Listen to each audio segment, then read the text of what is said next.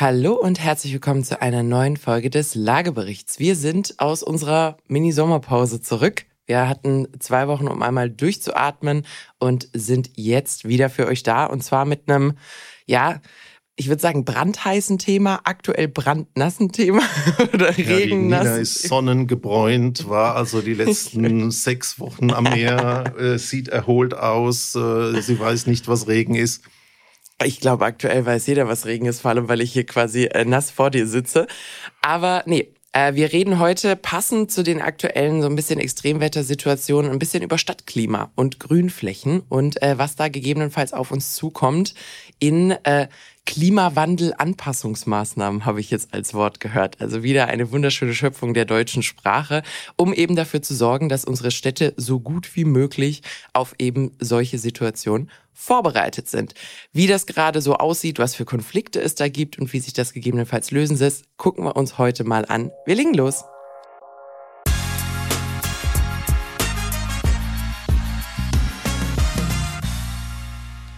So, Peter wenn, also ich weiß, dass du schon recherchiert hast, deswegen musst du deine Recherche ein bisschen beiseite legen. Aber jetzt mal nur aus dem Bauch raus, wenn man schätzen müsste, so als Laie, wie viel Prozent einer der Top 10 Großstädte in Deutschland begrünt ist? Was glaubst du, was so der Durchschnittsmensch, der Durchschnittsmensch schätzen würde? Also ich glaube, das käme sehr stark drauf an, ähm, wo der entsprechende wohnt. Aber ich weiß es ja. Ähm, wenn du im Innenstadtbereich bist, hast du ja den Eindruck, es ist 100 Prozent versiegelt. Total. Und wenn ja. du im Vorstadtbereich bist und hast einen Vorgarten mit Gartenzwerg oder ohne, dann denkst du, es ist schon ein bisschen besser. Und ähm, wir haben ja hier in unserer äh, Region ein schönes Beispiel, äh, ein Gutshof, der eigentlich zu Heidelberg gehört. Äh, wenn du da aus dem Fenster schaust, denkst du, du bist irgendwie in der Lüneburger Heide. Mhm. Also ich glaube, das kommt sehr auf den Standpunkt an. Ich beantworte mal, weil du, weil du so schön äh, expertenhaft ausgewichen bist. Also wenn man mich jetzt wirklich gefragt hätte, wäre, glaube ich, so meine obere Schmerzgrenze für Mannheim, was ich ja jetzt häufig erlebe, glaube ich, so 30 Prozent gewesen. Ich wohne aber auch mitten in Mannheim, darf man vielleicht an der Stelle nicht vergessen. Ähm, und hätte gesagt, ja, vielleicht so ein Drittel, so mit beiden Augen zugedrückt, weil wir haben die Neckarufer und großen Park, wo jetzt gerade die, die Buga stattfindet und Co. Aber mehr, also so vor allem nachdem ich jetzt diese heißen Wochen erlebt habe in Mannheim, dachte ich mir die ganze Zeit, mein Gott, wir brauchen mehr Grün. Das funktioniert so nicht. Aber es sind tatsächlich sogar in Mannheim 50 Prozent. Und damit ist Mannheim nicht mal Spitzenreiter in, in Deutschland. Also es ist gar nicht ungewöhnlich für große Städte, dass mehr als 50 Prozent begrünt ist. Wie ich diese Flächen erhoben werden, ist natürlich auch immer so eine Sache, wo diese Flächen sind in der Gemarkung. Aus, aus der Karte. Aber genau. ich habe es ein bisschen recherchiert. Also die Spitzenstädte haben über 60 Prozent Grün. Mhm. Aachen zum Beispiel. Und die, wo relativ äh, wenig Grün haben, die haben noch nicht mal 40 Prozent. Die sind also irgendwo mit einer 3 vorne dran. Äh, und das sind oft die Städte im Ruhrgebiet. Also auch da, wenn du siehst, 50 Prozent mehr oder weniger, das ist schon ein Punkt. So, ich habe gerade letztens tatsächlich mit äh, Kollegen darüber gesprochen. Wir haben einen kleinen Betriebsausflug gemacht auf die Bundesgartenschau und sind zu diesem Zweck über den Mannheimer Hauptbahnhof gefahren. Und äh, ich weiß nicht, wann du das letzte Mal in Mannheim in der Innenstadt warst, aber der Bahnhofsvorplatz ist komplett neu gemacht worden äh, im Rahmen der Bundesgartenschau. Sieht auch recht schön und ordentlich aus. Ähm, und grau. Also der ist komplett so in diesem grau-weißen Stein, den man so in den Innenstädten verwendet und Pflasternina. Nicht das, was man auf die Wunde macht. Also der ist komplett, der ist komplett durchgepflastert. Punkt. 100 Prozent versiegelt. Also da sind so, so ein paar, so ein paar, äh, ich sag mal, Blumenkästen quasi, die so, die so ausgelassen wurden, wo so der, der Rand jeweils als Sitzbank genutzt werden kann. Aber im Vergleich zur Gesamtfläche äh, nichts. Also geht, geht gegen null, zumindest in der äußerlichen Wahrnehmung, wenn man, wenn man drauf steht. Und jetzt war es ja ein paar Wochen wirklich, wirklich heiß. Und das merkst du. Also du, du stehst da, wenn du da um 17, 18 Uhr aufschlägst, wenn du aus dem Büro kommst, wartest auf deinen Zug und du spürst, wie, wie, wie quasi deine Waden sehr viel heißer sind als, als dein Kopf. Weil es von unten zusätzlich nochmal mit hochstrahlt. Und da war ich dann auch so ein bisschen, da dachte ich mir, Mensch, wir haben doch eigentlich ein Problem mit effektiven Grünflächen in der Stadt. Es wird doch immer wieder gesprochen über Grün in der Stadt. Und jetzt ist das hier komplett neu gemacht worden. Und so richtig echt grün ist es nicht. Und dann habe ich weitergedacht, in Mannheim heißt die Fußgängerzone ja Planken. Und auch die sind ja nochmal neu gemacht worden vor ein paar Jahren. Und äh, sind auch sehr schön, neu gepflastert, alles, alles wunderbar. Und die haben rechts und links Bäume. Und das sind jetzt, also erstens, die harzen wie Sau. Also die, die, oder ob das Harz ist oder nicht, auf jeden Fall klebt's wahnsinnig unter diesen Bäumen, sobald's, äh, ein bisschen wärmer wird. Das ist also gar nicht so super durchdacht. Und das ist im Endeffekt das einzige Grün, was wir haben. Quasi ist eine sehr, finde ich, sehr breite Straße eigentlich, in der man gehen kann. Und rechts und links ist quasi jeweils eine Reihe der nicht dichtesten und auch nicht höchsten Bäume. Und das ist so die Begrünung. Aber das finde ich natürlich schon ein Wahnsinn. Also das heißt ja nicht Bundespflasterschau, sondern das heißt ja Bundesgartenschau. Und vor dem, was man jetzt alles weiß, was wir am Ahrtal erlebt haben, es geht um Entsiegelung, dass man eine Mottoveranstaltung Garten und Grün macht und dann den Vorplatz, ich sag mal, 90 Prozent versiegelt. Der, der sieht einfach ein bisschen, also der sieht einfach steril aus. Ich glaube, das ist so die beste, die beste äh, Art und Weise, wie man es beschreiben kann. Er sieht zwar jetzt sauber aus und irgendwie neu und ich glaube, so ist es auch einfacher, ihn sauber zu halten, aber das ist total unangenehm. Würde ich noch ein Fragezeichen machen, aber auf jeden Fall hast du das Thema Mikroklima, mit Sicherheit Katastrophe, das hast du ja beschrieben. Und wir haben keine Bodenflächen, keine Versickerungsmöglichkeiten. Und das ist ja, glaube ich, das, was wir jetzt alle sehen und wo wir sogar in unseren eigenen Grundstücken, die zumindest einen Mietergarten, einen Schrebergarten, einen Vorgarten oder einen Hausgarten haben, äh, konkret auch was tun können. Also mhm. Äh, ich habe dir erzählt, äh, selbst auf dem Friedhof äh, sind die Nachbarn mit einer großen zweimal ein Meter Steinplatte unterwegs. Mhm. Auch da hast du eine komplette Versiegelung. Muss man sich nicht wundern, dass dann ähm, sowas passiert wie im Ahrtal. Mhm. Und ähm, ich habe in der Vorrecherche eine geile Überschrift gelesen, ähm, die heißt Bauland wird Flussland, eine bittere Enteignung. Nämlich dann, wenn die letzten Baugebiete ganz unten in den Terrassen, wo normalerweise äh, das Hochwasser kommt, ja. bebaut werden und man dann solche katastrophale ähm, Entwicklungen hat, wie wir sie mhm. jetzt nicht nur im Ahrtal äh, äh, gehabt haben, sondern gibt auch Beispiele, Braunsbach in Baden-Württemberg etc. Und, und das sind ja die Extremfälle. Also es muss ja nicht ganz Deutschland vorbereitet werden auf quasi äh, darauf, dass die Flüsse ähm, jeweils bis vor ihr Haus kommen, aber auch wie sehr sich allein in den letzten äh, paar Dekaden die Ansprüche an zum Beispiel allein dein eigenes Gärtchen verändert haben. Ich habe ich hab letztens schmunzeln müssen, ich habe mich mit, mit, mit äh, einem Bekannten unterhalten, der ein Haus hat, in das er jetzt eingezogen ist. Und äh, früher hatte das Haus, wenn ich mich richtig erinnere, das Problem, dass eben zu viel Wasser drin stand, weil es, glaube ich, einfach der niedrigste, quasi die niedrigste Fläche dort war. Und dann ist eben alles Regenwasser da reingelaufen und konnten nirgends hin. Das heißt, die Vorbesitzer haben eine Drainage in den Garten eingebaut, damit Wasser zügiger abfließen kann. Und jetzt hast du natürlich Sommer wie unsere, wo die Drainage eigentlich das Schlimmste ist, was dir passieren kann, weil du deinen eigenen Garten entwässerst. Das heißt, da musst du jetzt eigentlich gar nicht so viel später, weil das, das ist ja nicht vor 50 Jahren gemacht worden, gar nicht so viel später nochmal richtig Geld in die Hand nehmen und quasi eigentlich ein ganz anderes Wassermanagementsystem äh, da einbauen. Im besten Fall keins. Und das, äh, und, und es geht ja noch weiter. Du hast ja vielleicht jetzt im Juli die Situation extreme Dürre. Ja. Also mein Eindruck war, äh, wenn ich jetzt im Juli über Land gefahren bin, hat mich das an Toskana, an Südfrankreich erinnert, an getrocknete Flächen in Mallorca etc. Alles auf, vertrocknet. Auf der Buga steht ein Feigenbaum. Es gibt so einen mediterranen Garten, der ist auch nicht im Gewächshaus oder so, der ist einfach draußen. Da steht ein Feigenbaum, der wächst und gedeiht. Da stehen Olivenbäume, auf den, auf den Balkonen der Leute stehen Olivenbäume. Und ich glaube, uns ist gar nicht bewusst, dass die hier nichts zu suchen haben. Also, wenn du ans Mittelmeer gehst, dann stehen da überall sowohl Oliven als auch Feigenbäume. Aber die haben in unserem Klima nichts zu suchen. Es gibt einen Grund, warum wir ein Euro pro Feige im Supermarkt bezahlen. Nämlich, weil die nicht am Straßenrand bei uns wachsen. Also das sind schon, obwohl wir uns so ein bisschen dran gewöhnt haben, extreme, extreme Veränderung. Ja, und dann hast du im Juli vielleicht diese Trockensituation mhm. und jetzt guckst du aus dem Fenster im August, alles extrem nass. Na, es regnet seit und einer Woche durch. Ja. Die bisschen Bodenflächen, die da sind, können es nicht aufnehmen, dann hast du wieder das Hochwasserproblem. Also ich glaube, wir müssen ganz massiv schauen und da kann jeder in seinem eigenen Grundstück beginnen. Wie schaffen wir Entsiegelung? Wie können wir da Maßnahmen finden? Beispielsweise das Regenwasser nicht in den Kanal zu leiten, sondern als Sickerwasser zu benutzen zum Gießen. Wie können wir das Thema wieder Entsiegelung machen? Also gerade wenn du mir erzählst, der Vorgarten von dem Bahnhof in Anführungszeichen ähm, ist ja ein Negativbeispiel. Mhm. Vielleicht können wir unsere Vorgärten auch ein bisschen entsiegeln. Also ich glaube, da kann man wirklich anfangen. Und auch wieder funktioneller gestalten. Also äh, ich, ich glaube, uns ist gar nicht bewusst, dass wenn wir versuchen, diese ähm, ich sag mal, vielschichtigen Probleme, die im Rahmen des Klimawandels auf uns zukommen, nämlich diese unterschiedlichen Extreme. Ich brauche also eine Stadt, die Dürre aushält.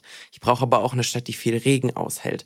Dann brauche ich eine Stadt, die vielleicht eine längere Zeit kein Regen aus. Also so, solche Dinge, Extremtemperaturen, dann wird es ja trotzdem noch sehr kalt im Winter. Es ist ja nicht so, als ob nicht mehr, als ob es nicht mehr kalt wird. Und diese Varianz, wenn ich versuche, die quasi künstlich zu managen. Also ich sag mal mit äh, Wärmesystem, Kältesystem, Technologie. Äh, te genau, technisch, maschinell zu regeln, ist ein Investment, was sich keiner von uns auch nur ansatzweise vor Augen führen kann. Das kann kein Immobilienbesitzer bezahlen, das kann keine Stadt bezahlen, das funktioniert so nicht. Und wir haben in diesen funktionellen Grünflächen, und ich glaube, das ist noch ein wichtiger Punkt, also du kannst nicht einfach ähm, 2000 Quadratmeter Wiese äh, hinhauen und denken, dass die funktioniert, vor allem wenn es quasi so dieser, in Anführungsstrichen, fremde Rasen ist, der hier eigentlich gar nicht hingehört, der nicht nativ ist, und denken, das funktioniert dann. Aber diese Flächen regulieren diese Dinge besser als künstliche Lösungen, die wir anschaffen könnten. Und das ist das, was, glaube ich, vielen an der Stelle einfach nicht so wirklich klar ist. Ich glaube, viele von uns haben, es gibt ein Ehepaar, die haben so eine komplett, also fast, fast eine Düne eigentlich revitalisiert, indem sie angefangen haben, Bäume zu pflanzen. Also die haben wirklich angefangen mit quasi so Sträuchern, die tief verwurzelt waren, damit erstmal die Erde da bleibt, wo sie hin soll. Dann haben sie darauf wieder aufgebaut. Dann haben sie quasi äh, Kulturen wie so äh, Bakterien und Regenwürmer und also Zeugs wieder angesiedelt, damit die sich um die Erde kümmern. Also die haben wirklich nach und nach dieses äh, Gebiet wieder aufgebaut und haben dort effektiv jetzt halt wieder einen Urwald in Anführungsstrichen stehen. Und das geht. Und der reguliert sich dann selber, wenn der quasi in sich wieder ein Ökosystem hat und reguliert unsere Stadt mit. Und ich glaube, da ähm, wird ein bisschen unterschätzt, wie wichtig das ist und vor allem, wie teuer die Alternative ist. Also nicht managen teuer, aber aktiv managen eben auch, wenn wir es nicht so machen. Am letzten Ende steht ein Boden, der diese Schwammfunktion hat. Schwammstätte oder Schwammgrundstück ist so ein Begriff. Frage an dich, sind alle Wüsten durch den Menschen gemacht? Auf der Erde? Wüsten durch den Menschen gemacht? Ja, waren da früher Bäume und der böse Mensch hat alle abgesägt und dann ist da Sand entstanden und der Boden wurde abgetragen und du hast Erosion und alles ist schlimm? Nee. Würde ich jetzt Natürlich nicht, nicht. Du hast ja. Sahara und so, hast du wirklich natürliche Wüsten, aber wenn du dir das im tropischen Urwald anschaust, ja alles vom Menschen gemacht. Ja. Und ähm, ich habe ja oft das Beispiel, äh, wir lieben ja alle das Heidelberger Schloss. Mhm. Und wenn du im Mittelalter die Berghänge anschaust, waren die alle abgeholzt. Das mhm. hatte man als Bauholz, als für Schiffbau, das hatte man als Brennholz benutzt. Ähm, und äh, da sind dann erst wieder nach dem Mittelalter die Wälder entstanden. Mhm. Und ich glaube, das ist der Kern. Wir alle können was auf unseren Grundstücken tun, auch ein kleiner Mietervorgarten oder Anpflanzungen in der Baumscheibe sind da ein Anfang, dass wir den Boden wieder in seine Funktion bringen und zwar als Schwamm. Genauso wie du es gesagt hast, der muss das ganze Thema Trockenheit besser abkönnen und natürlich auch das Thema Feuchtigkeit. Ja. Rettet auch, also da muss man jetzt gar nicht irgendwie der große Stadtretter sein. Nee. Das rettet auch unter Umständen einfach euren eigenen Keller, ne? Erstens mal einen Keller und das Zweite, wir hatten es ja im Vorgespräch, jetzt kaufen wir alle Klimaanlage, weil es ja äh, tropisch heiß ist. Ähm, wenn ich mir unseren Bahnhof anschaue, da waren mal früher Bäume vor der Haustür gestanden. Mhm. Die sind auch alle weg. Ich äh, kämpfe momentan massiv wieder dafür, Bäume dahin zu kriegen, Dachbegrünungen zu machen, um einfach ein Mikroklima hinzukriegen, was diese Effekte, meine Waden sind so heiß, wenn ich über die große Pflasterfläche laufe, wegzukriegen. Ja. Muss nicht alles mit Klimaanlage und Strom passieren. Kennt ja jeder. Also irgendwie äh, in, in äh, was weiß ich, Omas Garten, selbst an einem heißen Tag unterm Baum sitzen, ist was ganz, da ist die Erde kühl. Da, da fasst du den Boden an und der ist kühl. Also es ist einfach was, was ganz, ganz anderes. Ähm, jetzt ist das ja alles schön und gut, was wir hier reden. Ähm, was, also be bevor wir, bevor ich Recherche gemacht habe, und du hast ja vorhin auch nochmal die Zahlen genannt, dachte ich mir erst so, wir scheinen da ja jetzt einen großen Interessenkonflikt zu haben, weil in meinem Kopf dachte ich mir, wir müssen mehr Grünflächen schaffen. Das müssen wir vielleicht innerstädtisch auch, also wirklich inner, innerstädtisch. Ähm, also eine Gleichverteilung von Grün in der Stadt. Genau, du kannst halt nicht sagen, München ist 60 Prozent grün, aber das ist halt alles das drumherum auf der Gemarkung und innen in der Stadt ist nix. Also das ist jetzt überzogen gesagt, natürlich haben die auch, äh, auch Gärten und Parks und Co., aber du weißt, was ich meine. Wir brauchen auch grüne Flecken innerhalb der Stadt. Ich muss auch zum Beispiel immer schmunzeln, äh, Mannheim hat ja jetzt auch frisch so einen Verkehrs beruhigten Bereich. Ich glaube, da haben wir schon mal drüber gesprochen, wo die dann so äh, Hangout-Areas, sag ich mal, gemacht haben. Ähm, Im Sommer sitze ich nicht gerne irgendwo, wo ich gebraten werde. Also diese Orte, an denen man gerne isst, wenn du dir zum Beispiel, wir haben ja hier vom Bahnhof eine Allee, die eigentlich sehr schön, sehr schön bepflanzt ist und die Bäume hat. Und du siehst ganz genau, die, äh, Entschuldigung, die Bänke hat äh, und Bäume. Und es sind im Sommer die Bänke, die im Schatten sind, wo Leute drauf sitzen.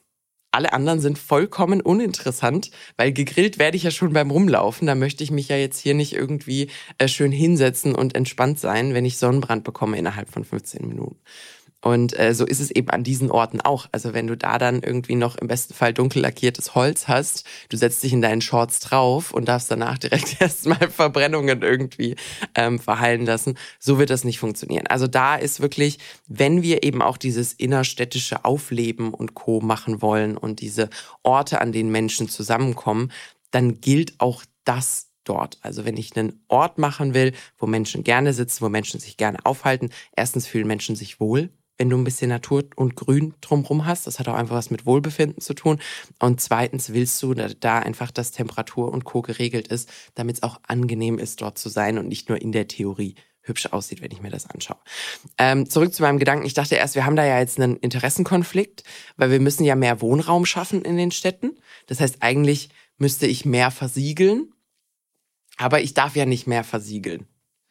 Aber 60 Prozent ist mehr als genug Grünfläche. Die scheint dann ja unter Umständen entweder nicht richtig allokiert zu sein, also nicht am richtigen Ort zu sein, oder nicht funktional zu sein, hinreichend. Genau, ich denke, große zusammenhängende Flächen fehlen dort, Korridore. Und ich glaube, da müssen die Bauherren, die Eigentümer auch wirklich aktiv werden. Mhm. Man kann nicht nur alles sagen, das sind die bösen Stadtverwalter.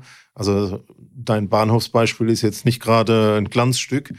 Aber ich finde, vielleicht hast du es mal gelesen, dieses Thema Köbogen 2 in mhm. Düsseldorf, wo also ganz konsequent in allen, ich sag mal, Bauteilen gesucht worden ist, wie kann ich denn da Entsiegelung betreiben, Dachflächenbegrünung, Fassadenbegrünungen, Bäume, Grünanlagen, ähm, ist, glaube ich, dort ein Musterbeispiel, dass man auch in diesen hochverdichteten Innenstadtbereichen, wo eingekauft wird, wo Arbeitsplätze sind, ähm, diese City Area, dass man da auch was tun kann.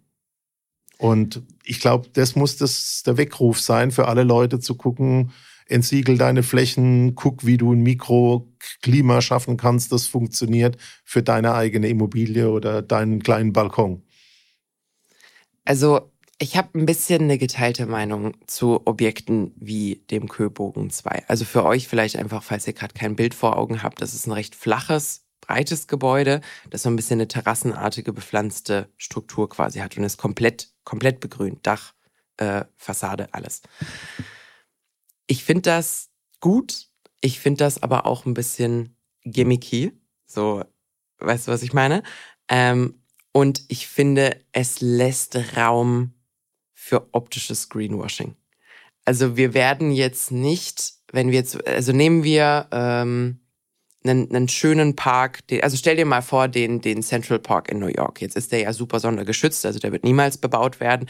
Aber solche Flächen gibt's ja auch in anderen Städten. Sehr begehrte, sehr gute Lage, wo viele, die bauen wollen, Interesse daran hätten, da vielleicht den ein oder anderen Quadratmeter abzuzwacken.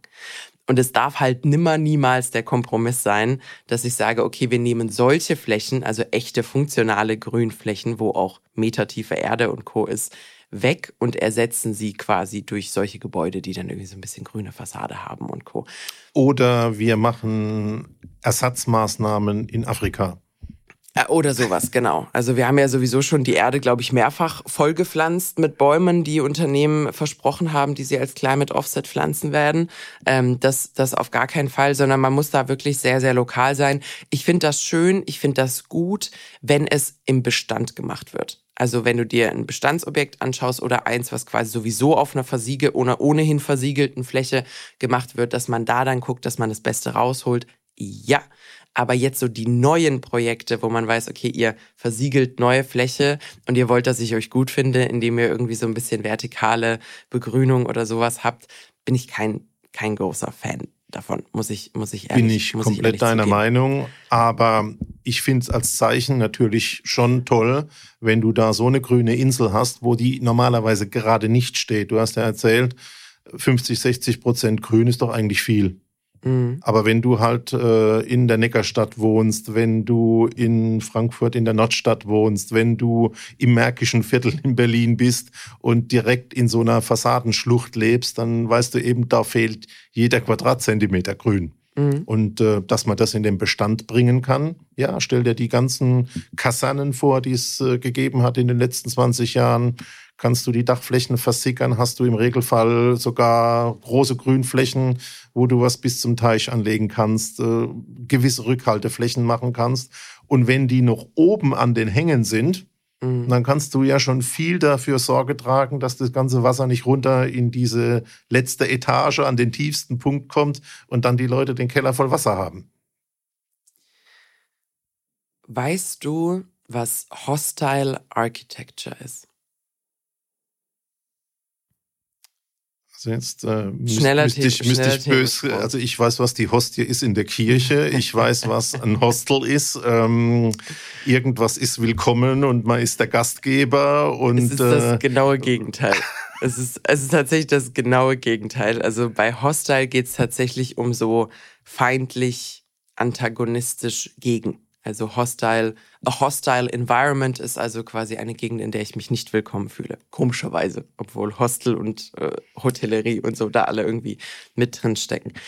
Hostile Architecture, weil das ist jetzt noch so die, die nächste Dimension, die ich mir dachte, also ich dachte mir so, warum haben das Städte nicht schon längst und warum haben wir bestimmte Dinge rückgebaut? Warum haben wir äh, auch, auch so Freizeitflächen teilweise versiegelt und warum sind die so unbequem geworden?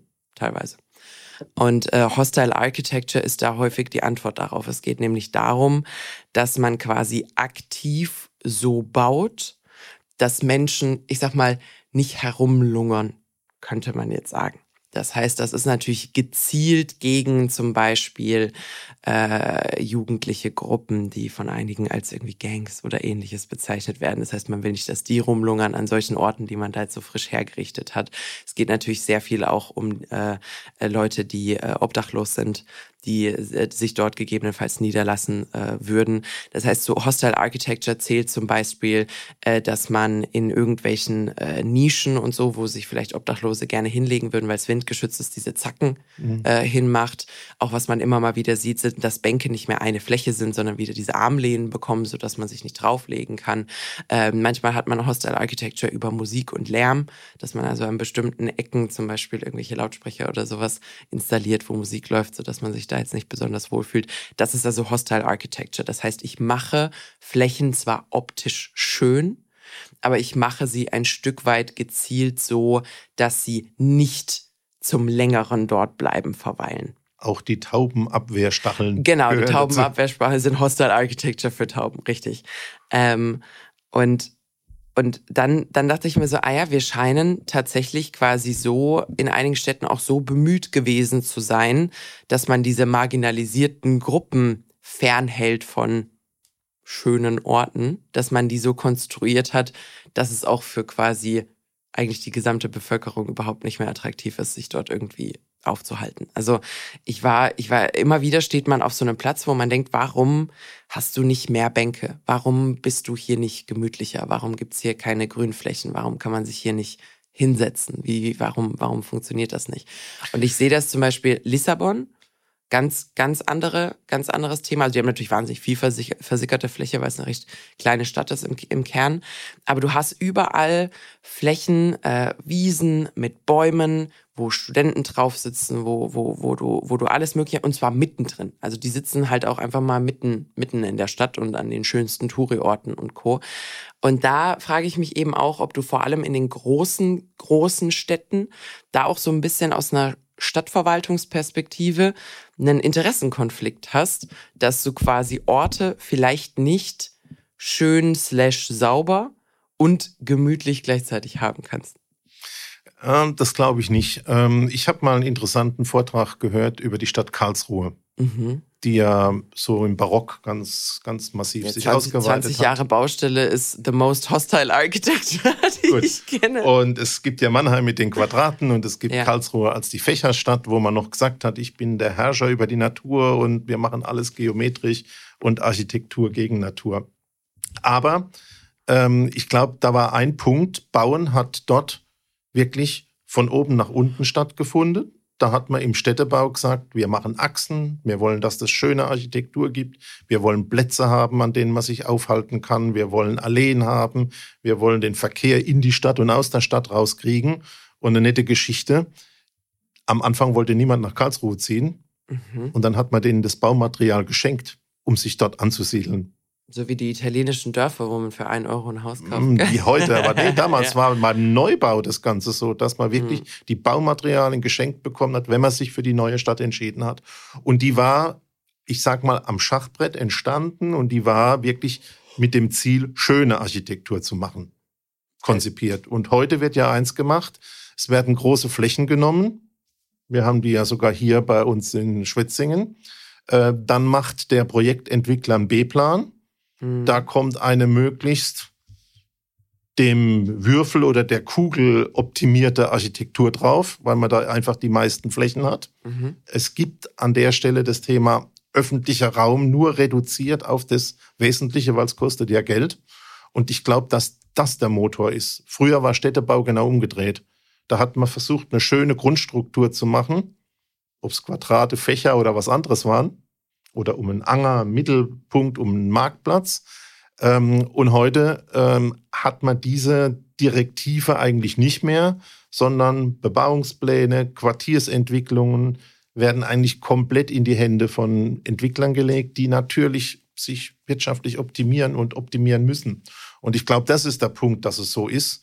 Und ähm, ja, ich weiß aus eigener Erfahrung, Pflanzen, Grünanlagen machen. Oh je, da musst du dann noch eine Anwachspflege äh, organisieren und all solche Dinge. Da hat einfach Grün kein Lobby gehabt. Und ich denke, es erfordert da irgendwo ein bisschen Aussöhnung zwischen Natur und Kultur. Gerade beim Städtebau. Das müsst du als Salatingenieur ja wissen. Weil das ist, dein, das ist deine Zeit jetzt, ja, Peter. Du äh, vereinst äh, diese beiden Dinge. Ich mache ja solche Dinge. Ich will ja Bäume vor meiner Haustür pflanzen am Bahnhof. Ich will ja Dächer begrünen. Ich will ja meine äh, Dachflächen vom Kanal abtrennen. Mhm. Ich glaube wirklich, dass da jeder was tun kann. Und äh, bei mir ist das Grab vom Opa und der Oma natürlich zu 100 Prozent nicht versiegelt. Ich glaube, ähm, also das ganze Thema Friedhöfe und deren Rolle in der Stadt, finde ich, könnte man sowieso ein bisschen schöner regeln. Ähm, also ist äh, makaber für einen Podcast, aber ähm, ich bin in der Situation und das ist irre, was dort passiert. Mhm.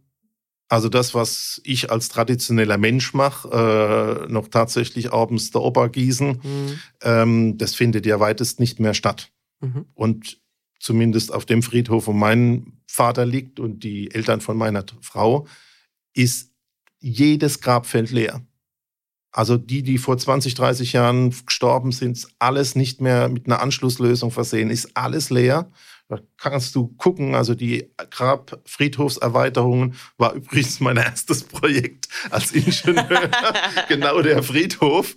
Ähm, sind alle nicht mehr genutzt und mhm. man fängt jetzt von hinten an, so ein Stück Friedenswald zu bauen und das ja. im Prinzip in eine moderne Form zu bringen. Ich glaube, da wird ein massiver Wandel passieren. Das weil das nicht mal die schön. Kirchen machen, sondern weil das tatsächlich ja. die Gemeinden im Prinzip schon vordenken. Ja, weil ich habe, also äh, Deutschland ist ja extrem streng, was die Regelungen angeht, quasi was man mit Verstorbenen machen kann. Also die USA sind also das Gegenteil, da hast du die Oma auf dem Kamin stehen, was ich auch ein bisschen makaber finde, aber ähm, und, und ich habe nie verstanden, also beginnend bei einem Sarg, der also äh, künstliche Stoffe, dann ist da Plastik drin, dann haben wir Holz, Metall, Lacke, Versiegelungen, teuerste Materialien, die wir dann, also die vollkommen quasi weg von der Natur sind, die wir dann im Worst Case, also in Kroatien ist es häufig so, dass ähm, Grab, äh, nennt man das ein Schacht oder ein, ein also das Loch quasi selbst. Die Grube. Dankeschön, vielen Dank. Einfahren in so die manche Grube. Manche Dinge, ja. da hat man ein bisschen, da hat man ein bisschen Übersetzungsprobleme, ähm, dass die quasi betoniert werden. Und dann wird also wird wirklich betoniert und dann wird einfach der äh, Sarg abgesenkt und dann kommen dann nochmal Steinplatten drauf, äh, Baustellenschaum zur Versiegelung und dann hast du quasi Platz für einen zweiten Sarg oben drauf. Und das hat ja gar nichts mit äh, Erde zu Erde, Staub zu Staub zu tun. Also das, das, das habe ich nie verstanden. Und es gibt eine ganz tolle YouTuberin, die Bestatterin ist, ist aber eine, eine, eine englischsprachige, ich glaube, es ist eine Amerikanerin, die eben über diese Friedenswälder Wälder gesprochen hat, wo du eben wirklich quasi in so eine äh, biologisch abbaubare Urne äh, gepackt wirst und ähm, aussuchen kannst quasi an äh, was für ein Baum eben mit dir gepflanzt wird und wo du eben bist und dann denke ich mir so, das würde ja auch die gesamte Stimmung auf einem Friedhof verändern, wenn du quasi ein in Anführungsstrichen Grab oder sagen wir mal eine letzte Ruhestätte von jemandem besuchst und da ist so richtig Leben drumrum entstanden. Und, und jetzt sind wir wieder bei dem Mikroklima auf dem Friedhof, wo mein Papa liegt. Kannst du den Unterschied schauen auf dem neuen Teil, wo so ein Stück Friedenswald ist? Hast du ein angenehmes Mikroklima. Mhm. Und das immer wieder bei dem Thema, egal ob das der private Garten ist, der Friedhof oder der Vorplatz vom äh, Bahnhof, du musst den Boden wieder in Gang kriegen. Der muss wieder die Schwammfunktion kriegen und das geht halt nicht mit Versiegelung. Und da sollte jeder eigentlich anfangen und wirklich gucken, was geht. Und da kann man wirklich was tun. Glaubst du, dass es möglich ist. Also es ist ja jetzt nicht meine Generation, die da viel machen kann. Also ich kann zwei Blumenkästen auf dem Balkon hängen, aber wir sind Mieter. Das ist so die EU 35. Ähm, es sind ja tendenziell eher so deine Generation, die jetzt noch die nächsten 20, 30 Jahre in ihrem Häuschen mit ihrem Garten leben werden. Und was man ja sieht, sind diese kosmetischen, schön frisierten Gärten. Und also ich bin jetzt keine Salatingenieurin, aber grundsätzlich ist mir schon bewusst, dass du häufig ein bisschen ein, es beißt sich zwischen Optik und Funktionalität, weil eigentlich ein Garten, der funktional ist, hat Wildblumen, hat also quasi eine, eine Diversität, die auch eine gewisse Freiheit haben, sich dort quasi äh, zu bewegen und zu entfalten und der ist nicht immer perfekt frisiert, sondern hat unterschiedliche Längen und co. Und so ein englischer Rasen, sage ich mal, erfüllt ja eigentlich überhaupt keine Funktion in unserem äh, in unserem Ökosystem, außer Wasser, Wasser zu verbrauchen. Glaubst du, dass wir da auch wirklich nochmal, also ich glaube, wir brauchen da richtig Incentive, dass die Leute anfangen, wieder so ein bisschen Wildgärten und Co. auch, auch anzulegen. Weil äh, von alleine wird das, glaube ich, nicht kommen.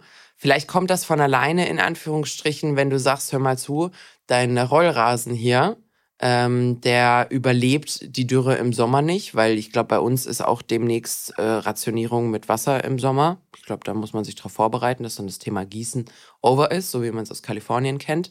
Und ich glaube, dann wird sich so ein bisschen selber erledigen, weil der Rasen überlebt das einfach nicht.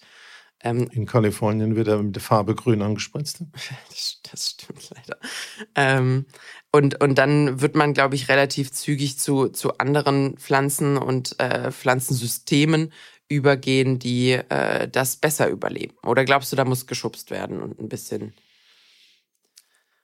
Also ein wichtiger Punkt wird sicherlich die Elementarschadenversicherung sein. Mhm. Es gibt ja jetzt ganz viele Diskussionen. Du musst dich versichern und wenn du versichert bist, wirst du automatisch immer höhere Beiträge zahlen. Versicherungen leben nicht vom Drauflegen. Und ähm, wenn man dort Tarife bauen würde, die heißen versiegelte Fläche oder unversiegelte, wäre das so ein Incentive, was ich mhm. mir vorstellen könnte. Ich denke auch, dass so eine Richtung kommt. Also wir werden mehr oder weniger Elementarschädenversicherungen brauchen und die Beiträge werden die Verluste ja. werden sozialisiert, die werden umgelegt auf alle Leute. Ähm, und ansonsten. Aber ähm, es ist ja, es reicht ja nicht versiegelt und versiegelt. Die Frage ist ja auch, wie unversiegelt. Genau, also wenn ich unversiegelt äh, habe, meine ich jetzt nicht offene Erde, sondern eine vernünftige Bepflanzung, funktionale, funktionale Grünfläche, ja. die ein Mikroklima ermöglicht, ja. also mehrere Etagen und wo versucht wird, also auf jeden Fall was anzupflanzen, was keine Bewässerung braucht. Mhm. Haben wir hier ja in der Rheinebene auch ganz massiv. Mhm. Ähm, merken alle Fahrradfahrer, wenn sie mal abends äh, nach dem Entwässern auf dem Feldweg durch so eine große Wasserpfütze fahren. Solange es nur Wasser ist. Und die Beine, Beine dann braun und dreckig sind. Ja.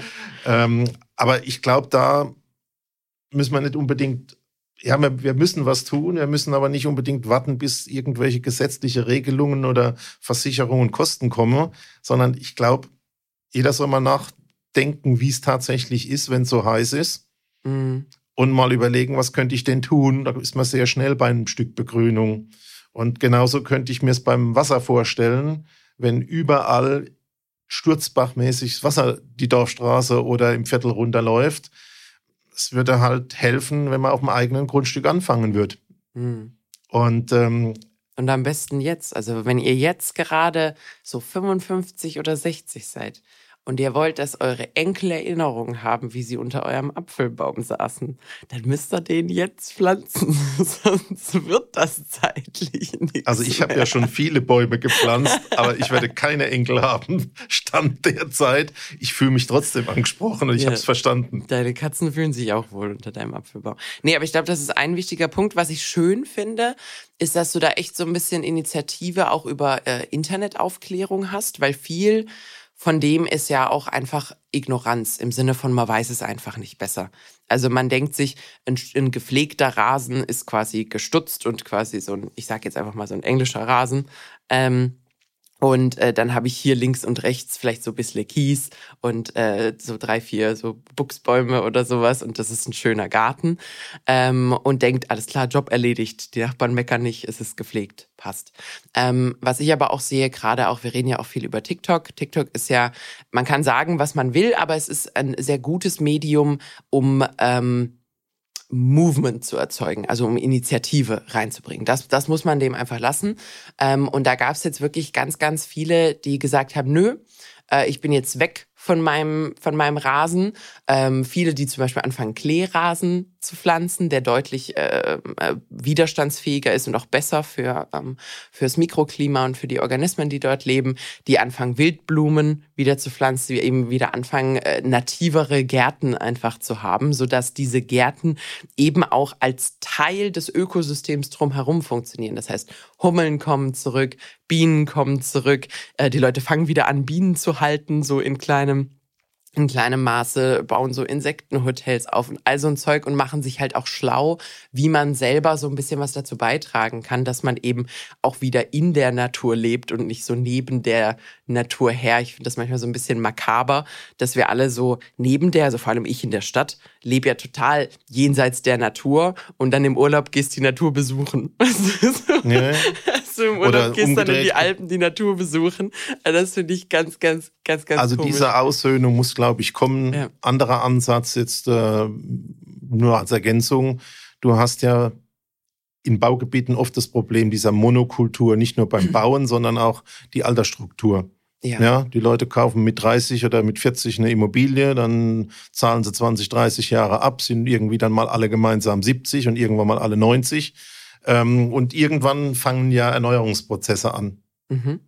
So Größenordnung, wenn die ursprünglichen Erstbesiedler in Anführungszeichen 80 sind. Mhm. Dann nehmen die Kinder das oder es werden Grundstücke verkauft. Und dann kann ja auch der Nachbar mal einen Gatten mitmachen. Also bei meiner Mutti, die ist jetzt 92, ist das genau das Problem.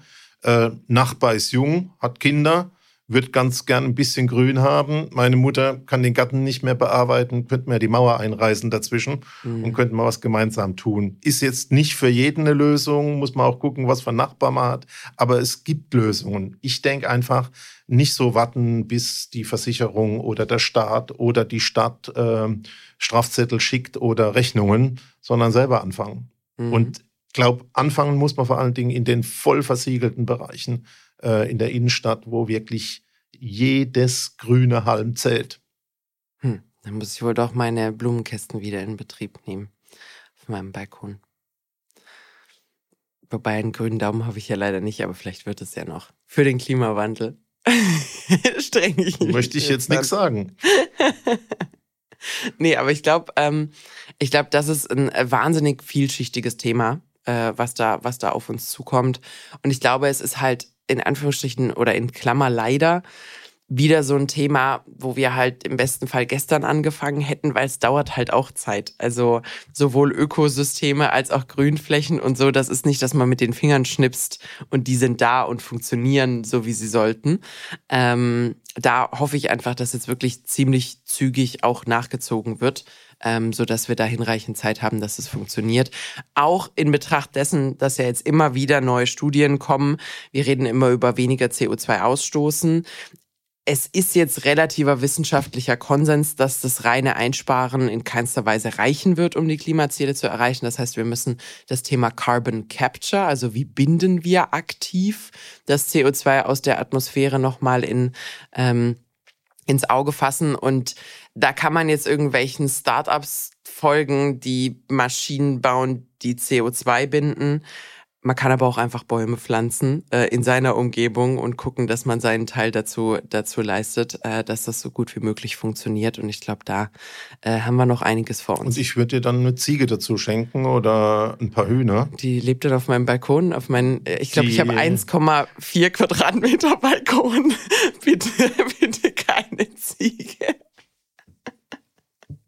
Okay. Ich dachte nur natürlicher Bevor... Rasenmäher, natürliche Düngung, ja, ich CO2. ich kenne jemanden mit einem schönen Rasen. Das können, wir, das können wir organisieren, Peter. So ein paar. Du wachst ja eh früh auf, dann stört dich der Hahn nicht. Die mich, Nachbarn vielleicht. Aber mich stört er nicht. Gut.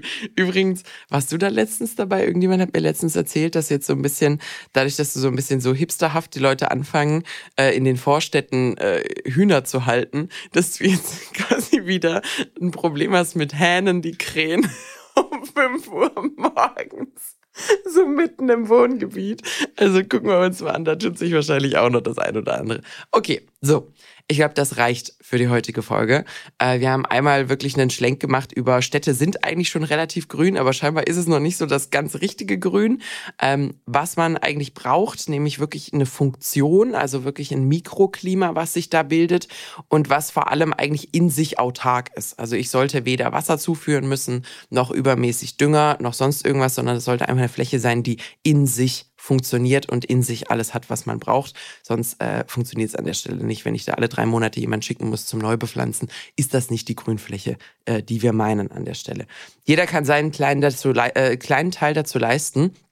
Falls ihr schon total im Game seid, also zurück hin zu quasi wilderen Gärten und äh, nativeren Gärten und so, äh, schickt uns gerne Bilder äh, lasst es uns gerne wissen. Ihr erreicht uns am besten auf Instagram äh, unter Lagebericht-Podcast. Wir freuen uns da auf jeden Fall. Und äh, wenn das für euch in Ordnung ist, teilen wir das auch gerne in unserer Story und gehen da mal mit gutem Beispiel voran. Wir wollen ja auch ein bisschen Initiative erzeugen.